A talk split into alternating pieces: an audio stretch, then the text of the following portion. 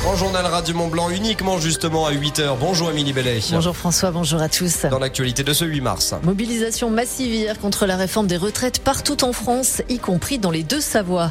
Des travaux sont lancés dans le centre-ville de Bonneville et devraient se poursuivre par phase jusqu'au printemps 2025 et la panique hier suite à une rumeur sur les réseaux sociaux concernant le viaduc de Bellegarde.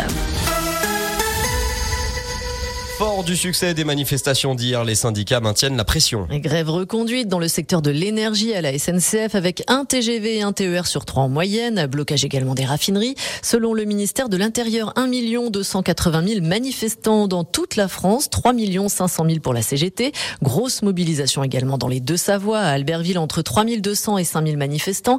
La RN 90 a été bloquée pendant 5 heures. Entre 5 700 et 10 000 personnes à Annecy où pour la première fois le cortège s'était lancé sur la rocade entre 8500 et 14 500 à Chambéry, 700 à Cluse, 300 à Annemasse, 600 à Salanches et 1000 à Tonon. À Étrembière, des agents procédé à une coupure sauvage d'électricité très tôt hier matin dans la zone commerciale. 1500 clients ont été impactés. Des barrages filtrants ont également été mis en place dans certains établissements de la région, comme le lycée Monge à Chambéry. À la raffinerie de Fézin, près de Lyon, 70 à 75% des salariés de la production ont débrayé hier matin. Une grève reconductible de 24 heures a été votée.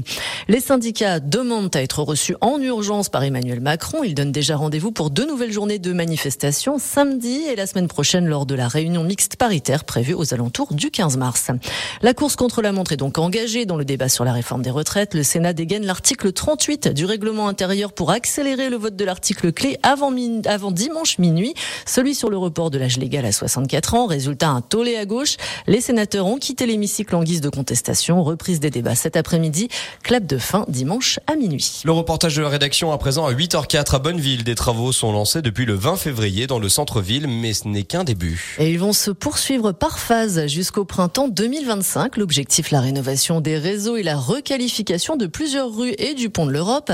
La phase 2 concernera la rue du pont, comme l'explique le maire Stéphane Valli. Il va y avoir des changements au niveau du stationnement également, puisqu'à la fin des travaux, on aura un peu moins de place de stationnement et surtout du stationnement en minutes. Il y a plusieurs phases de travaux. Là, on est sur la première phase. À partir du mois d'avril, on va démarrer les travaux dans la rue du Pont proprement dite, qui sera fermée à la circulation. Ça durera six mois. Aux alentours du mois de novembre, maximum, au moment de la foire, en gros, hein, on arrêtera les travaux pendant toute la période euh, d'hiver et des fêtes de Noël.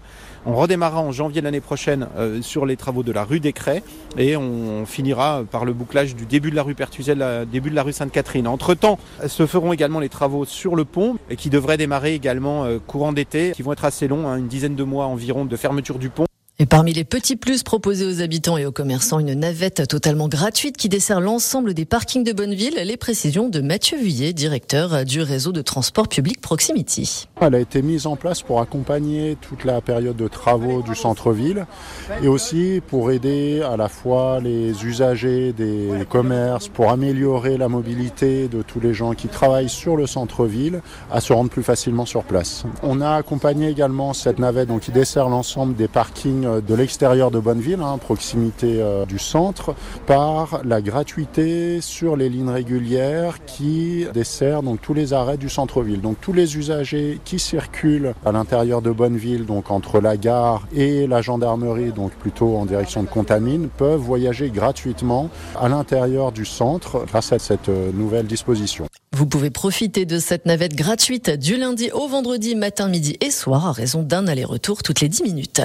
Une rumeur concernant le viaduc de Bellegarde a semé la panique hier sur les réseaux sociaux. Dans un post Facebook, une personne affirmait que le pont de l'A40 reliant l'Ain et la Haute-Savoie menaçait de s'effondrer. Un post accompagné de la photo d'une fissure qui a depuis été supprimée. Une fausse information qui a suscité de vives inquiétudes chez les habitants et les usagers. Les doutes ont rapidement été levés par les élus, la gendarmerie et la TMB qui a confirmé qu'il s'agissait uniquement du joint de dilatation qui a toujours été présent, de quoi rassurer les usagers. Pour terminer, le club des sports de Megève a tranché. Après une journée d'entraînement et deux journées de course d'âme sur le stade de la Côte 2000, les courses filles-hommes qui devaient débuter aujourd'hui sont annulées en raison de la météo qui s'annonce plutôt défavorable. Un super G et deux descentes étaient prévus en fin de semaine avec des titres nationaux en jeu. Et tous les titres justement de l'actualité, Émilie, on les retrouve en podcast, en replay, en article sur radiomontblanc.fr. N'hésitez pas.